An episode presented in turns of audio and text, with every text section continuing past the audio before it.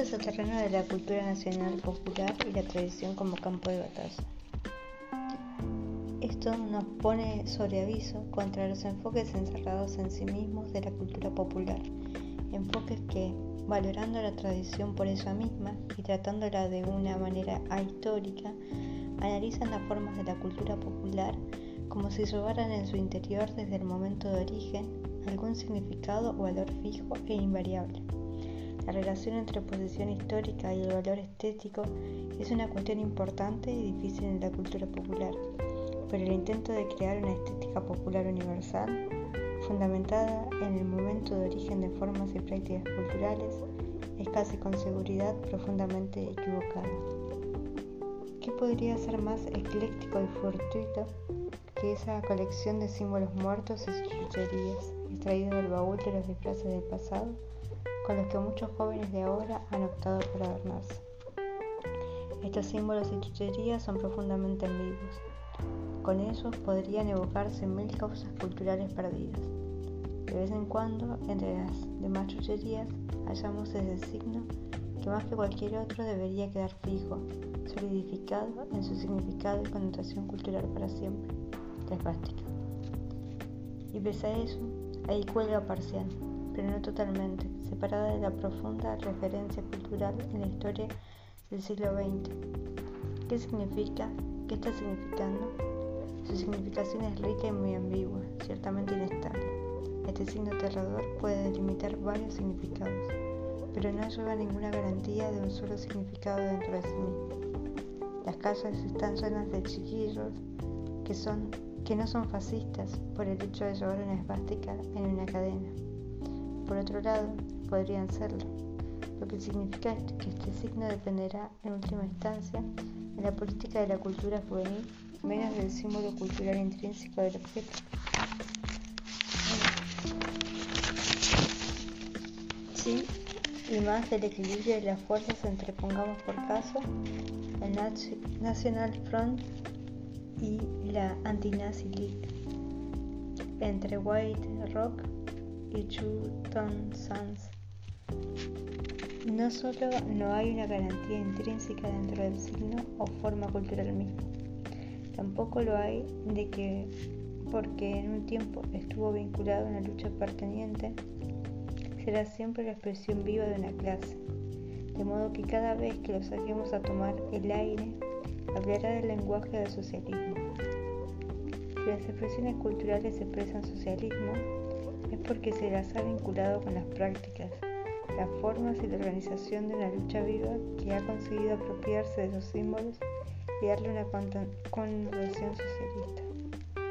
La cultura ya no lleva grabadas de modo permanente las condiciones de una clase antes de que dé comienzo esa lucha. La lucha consiste en dar o no dar un acento socialista a la cultura. El término popular tiene unas relaciones muy complejas con el término clase.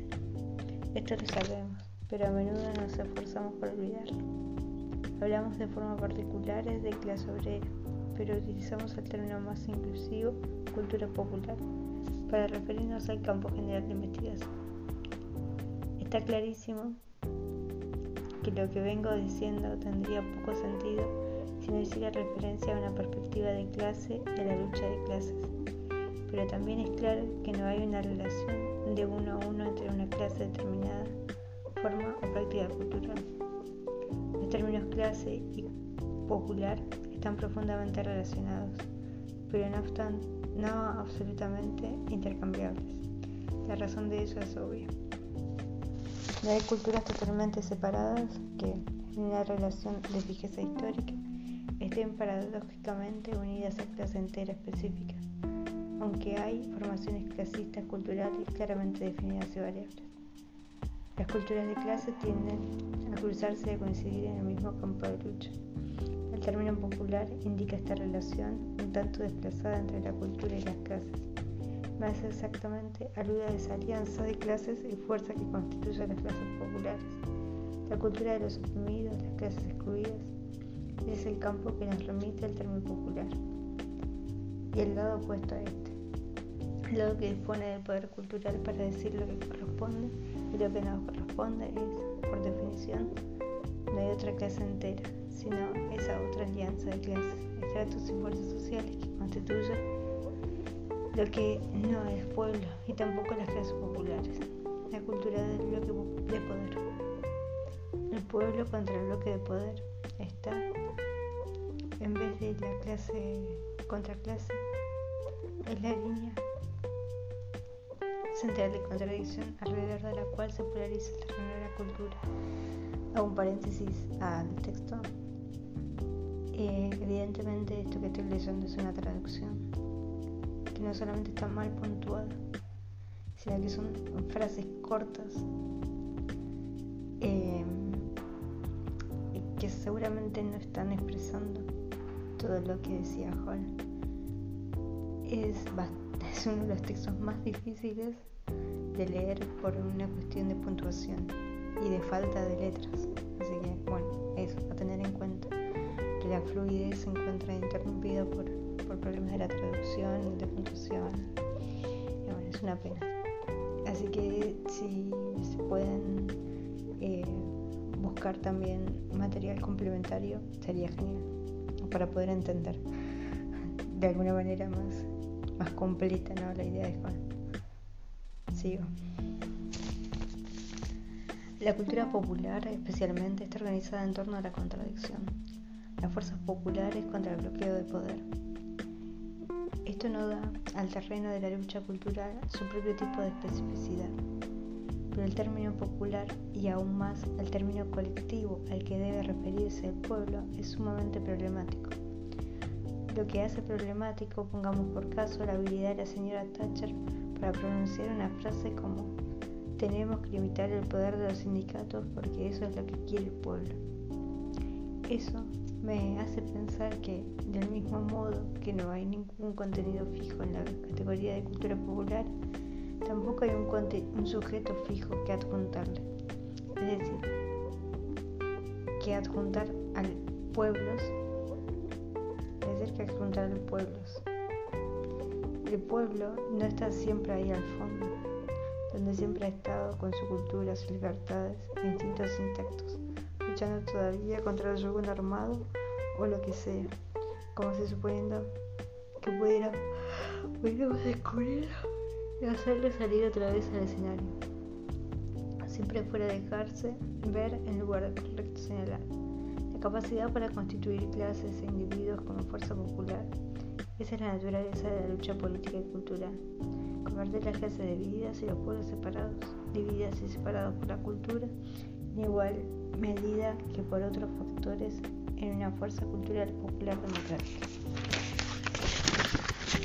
Podemos tener la seguridad de que también a otras fuerzas les interesa definir el pueblo como otra cosa el pueblo, que necesita que se le discipline más, se le gobierne mejor, se le vigile más efectivamente su forma de vida necesita que la protejan de culturas extranjeras y así sucesivamente.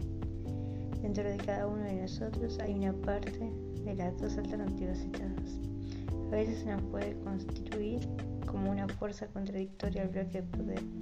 Esa es la oportunidad histórica que hace posible construir una cultura genuinamente popular. Pero en una sociedad, si se nos constituye así, si nos constituirá en el contrario una efectiva fuerza populista que diga sí al poder. La cultura popular los escenarios de lucha a favor y en contra de la cultura de los poderosos. Es también lo que puede ganarse o perderse en esa lucha. Es el ruedo del consentimiento y de resistencia. Es en parte el sitio donde la hegemonía surge y se afianza. Es una esfera donde el socialismo, la cultura socialista, salto formado pudiera ser sencillamente expresada. Pero es uno de los lugares donde podría constituirse el socialismo. Por esto tiene importancia la cultura popular. De otra manera, si he de decirle la verdad, la cultura popular me importa un pito. Eh, esto es lo que estoy leyendo tal cual. Libertad, libertad. No no modifica tanto que diga un pito a que diga no me interesa. Así que bueno, nada.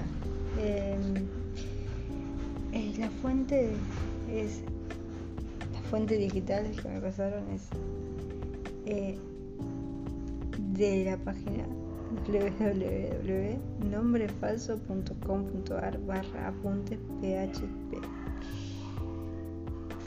Eh, bueno, nada, eso es lo que hay.